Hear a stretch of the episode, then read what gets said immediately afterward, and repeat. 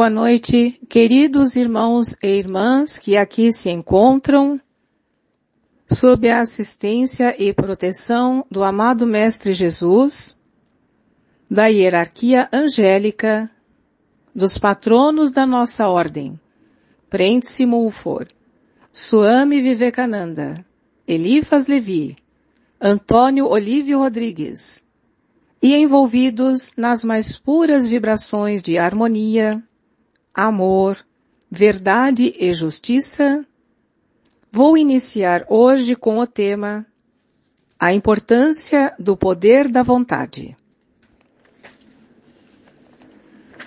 A vontade governa a quantidade de força mental produzida e também a direção que segue e a distância que alcança.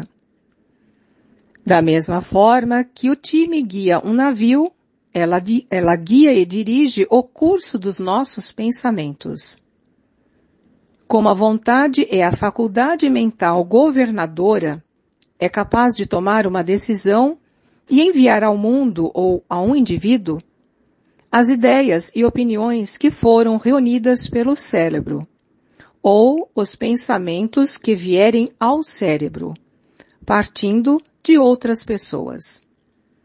Ela determina o grau de nossa influência sobre os outros e também impede o efeito dos pensamentos e ideias levadas a nosso cérebro por outros ou pelas circunstâncias.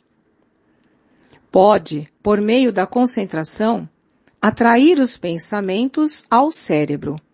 Porém, não pode evitar que venham quando as faculdades mentais estão em harmonia com esses pensamentos porque é a harmonia que atrai os semelhantes. Sem dúvida, pode mudar o tom mental da pessoa e evitar que fique em harmonia com certas pessoas ou com certa corrente de pensamento.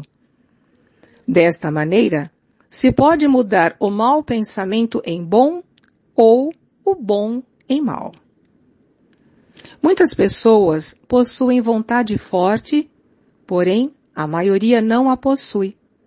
Aquele que tiver a felicidade de possuí-la pode enviar os seus pensamentos a uma distância maior do que quem tiver a vontade fraca.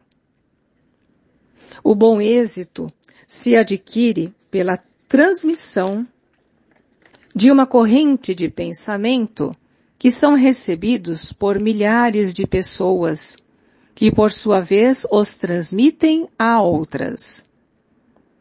Se essa pessoa for um ator ou músico, formar-se-á uma grande concorrência para vê-lo ou escutá-lo. E se for um escritor, milhares comprarão o seu livro para ler.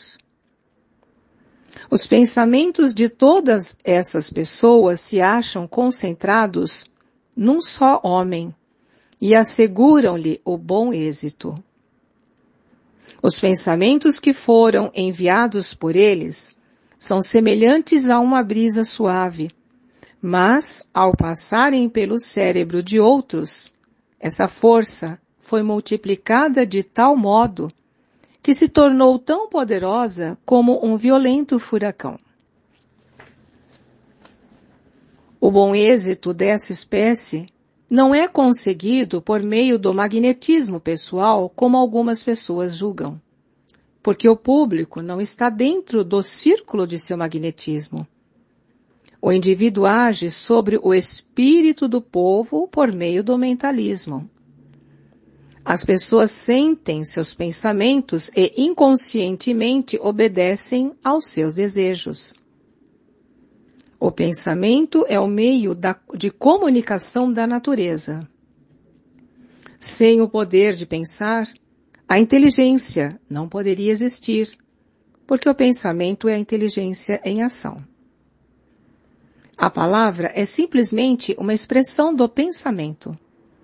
Ela é um método de transmissão do pensamento de uma pessoa a outra. Mas a sua aplicação é limitada. Porque o som pode ser levado pela voz humana somente a pequena distância. Os fios não são necessários para a telegrafia, nem para a palavra, nem, nem a palavra para o pensamento. Podemos enviar uma mensagem mental sem falar. Essa mensagem pode ser enviada somente a uma pessoa ou ser emitida de tal modo que pode ser recebida por milhares de pessoas. É necessário falar para implorar a Deus? Não. Uma oração é mais aceitável e sincera quando nasce do coração e se eleva com o pensamento.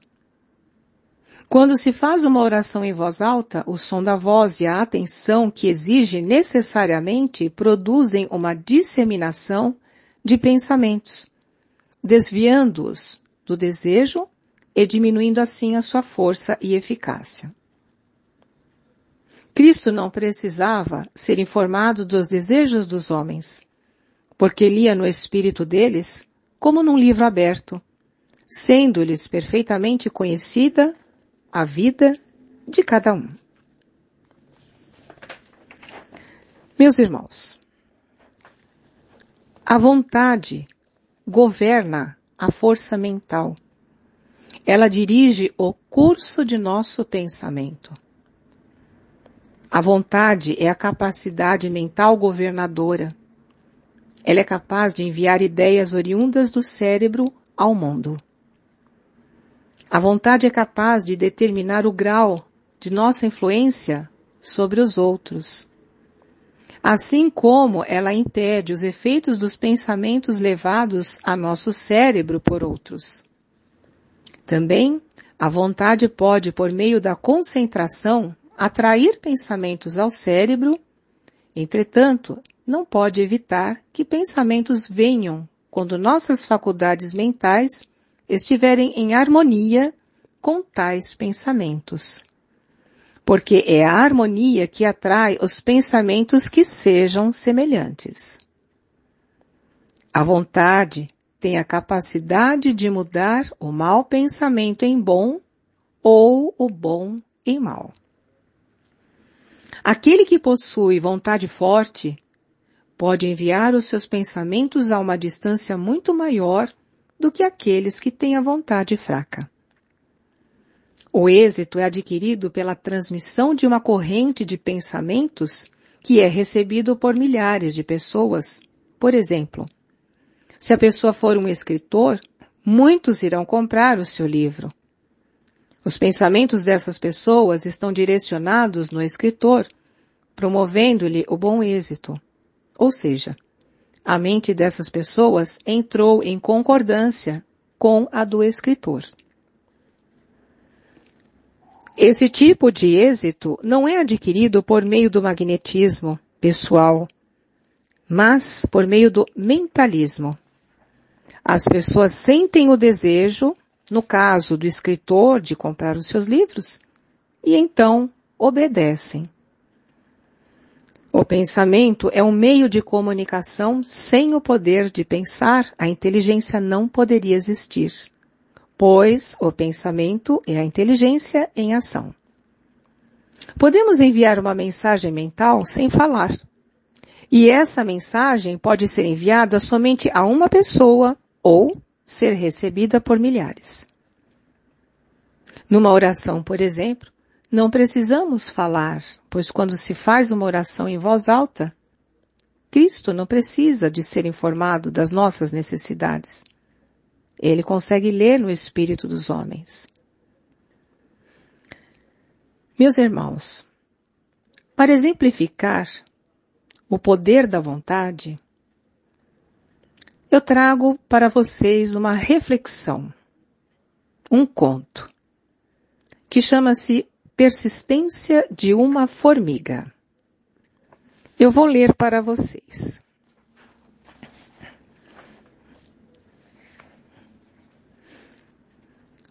Outro dia, vi uma formiga que carregava uma enorme folha.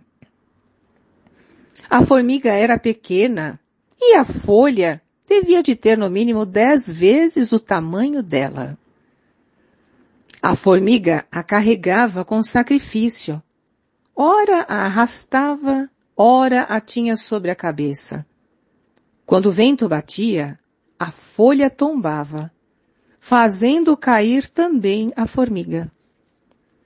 Foram muitos os tropeços, mas nem por isso a formiga desanimou de sua tarefa.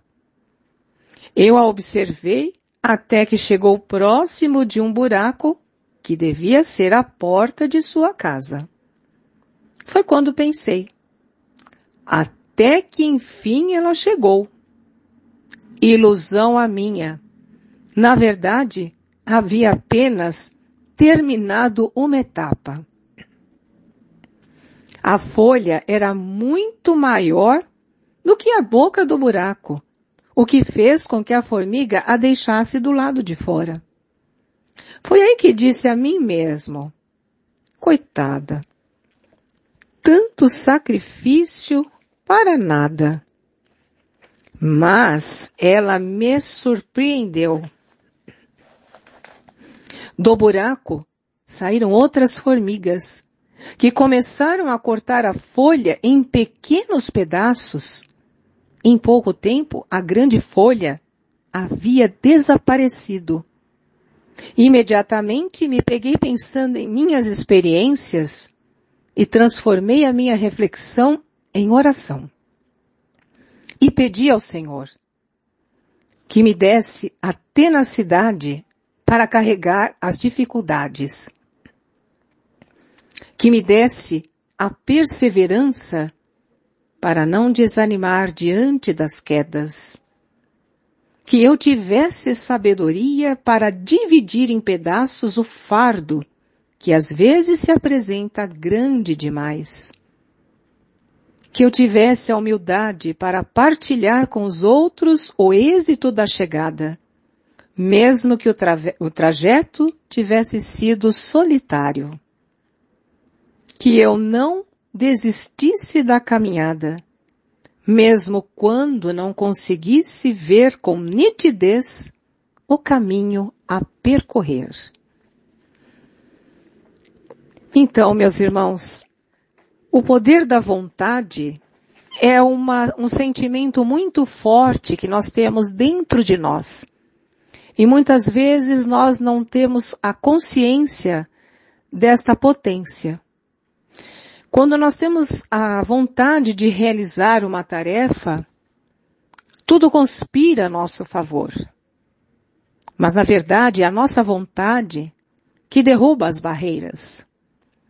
É a nossa vontade que faz com que nós sejamos fortes para atingir os nossos objetivos.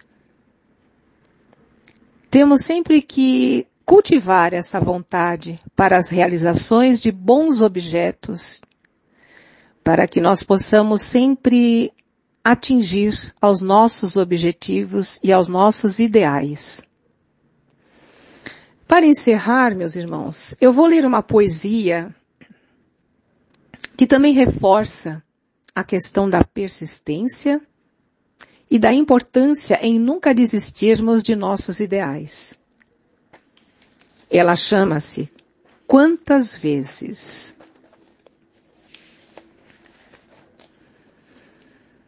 Quantas vezes nós pensamos em desistir, deixar de lado o ideal e os sonhos?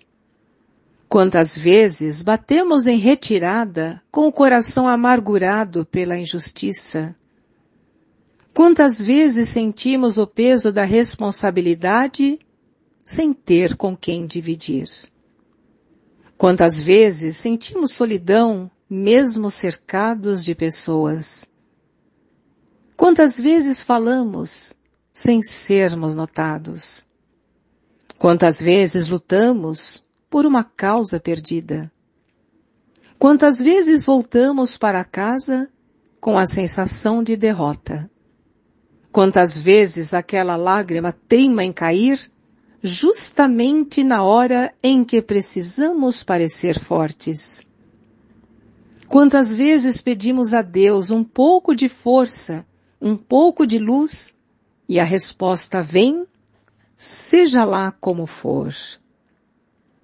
Um sorriso, um cartãozinho, um bilhete, um gesto de amor, um olhar cúmplice e a gente insiste. Insiste em prosseguir, em acreditar, em transformar, em dividir, em estar, em ser. E Deus insiste em nos abençoar, em nos mostrar o caminho, aquele mais difícil, mais complicado e mais bonito. E a gente insiste em seguir, porque tem uma missão, a de ser feliz. Vai atrás de quem você ama. Nunca deixe aquilo que ama por aquilo que deseja. Pois aquilo que você deseja te deixará pelo que ama. E a gente insiste em seguir porque tem uma missão. Então, meus irmãos, vamos fazer uma reflexão sobre tudo isto. E vamos pensar sempre que nós, nós devemos sempre de cultivar a nossa vontade, o desejo de conseguirmos os nossos ideais. E sempre termos a certeza de que nunca estamos só. Se os nossos ideais são para um, um bem, para uma, um objetivo bom, reto, Deus está sempre conosco. Ele está sempre conosco nos ajudando. Nunca estamos sozinhos.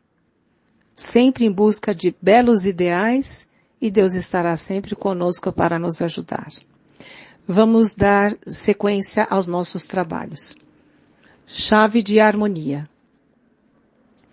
Desejamos harmonia, amor, verdade e justiça a todos os nossos irmãos do círculo esotérico da comunhão do pensamento e a todos os seres. Com a força reunida das silenciosas vibrações de nossos pensamentos, somos fortes, sadios e felizes, formando assim um elo de fraternidade universal. Estamos satisfeitos e em paz com o universo inteiro e desejamos que todos os seres realizem suas aspirações justas. Damos graças ao Pai Invisível por ter estabelecido a harmonia, o amor, a verdade e a justiça entre todos os seus filhos. Assim seja.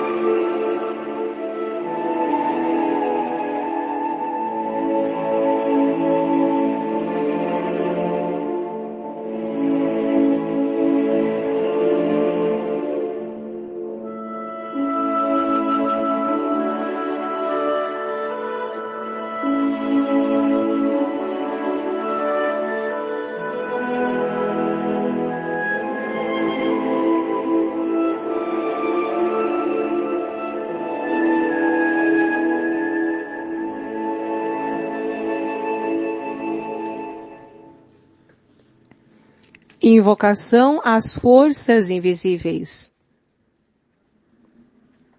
Sublimes forças do bem. Baixai sobre nós e dirigi nossos passos pelos caminhos da harmonia, amor, verdade e justiça. Sublimes forças do bem, iluminai a nossa inteligência e fazei-nos compreender a nossa missão na vida e realizar o objetivo para o qual fomos criados. Sublimes forças do bem, dai-nos a energia necessária para cumprirmos com coragem os nossos deveres. Forças brancas, Vinde encher nossas mentes com os raios luminosos de vossa inteligência. Forças brancas, vinde vivificar nossos corações com os raios de vosso amor. Forças brancas, seja a nossa vida a mais perfeita expressão de vossa presença em nós. Nós vos invocamos forças do bem, a fim de que vos expresseis em nós como vida e saúde espiritual, mental, emocional e física. Enfim, nós vos invocamos forças brancas, para que beneficieis com os vossos raios vivificadores a toda a humanidade e a todos os seres. Leitura dos nomes dos que recorrem à nossa ordem.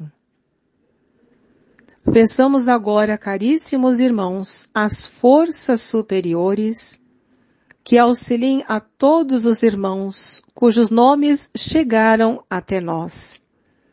E o encaminhemos para o plano espiritual a fim de que possam realizar as suas justas aspirações. Façamos vibrações mentais com bastante harmonia e fervor, a começar aos recém-desencarnados. Vibremos luz e paz para os desencarnados há mais tempo. Vibremos harmonia, amor, verdade e justiça a todos aqueles nomes que chegaram até nós.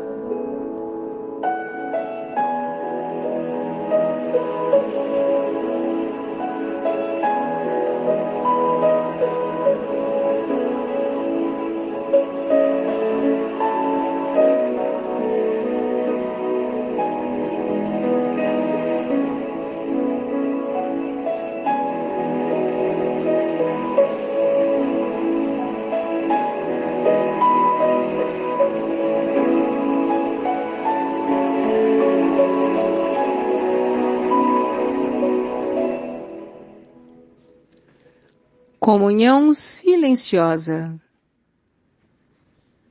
Façamos agora, meus irmãos, a nossa comunhão silenciosa com as forças divinas.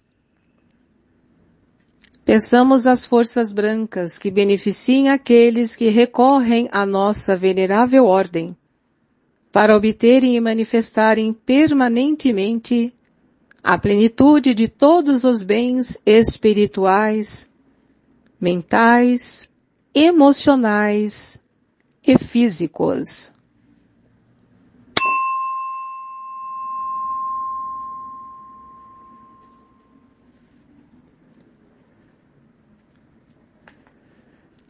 Que cada um de vós peça neste momento a manifestação das coisas justas de que necessita.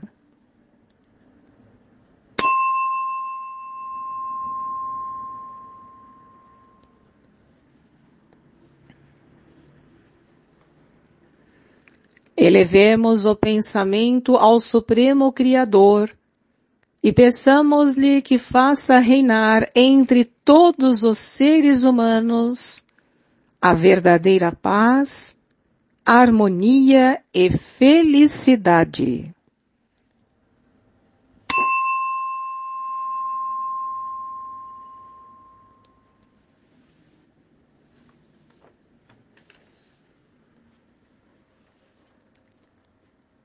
Hino espiritualista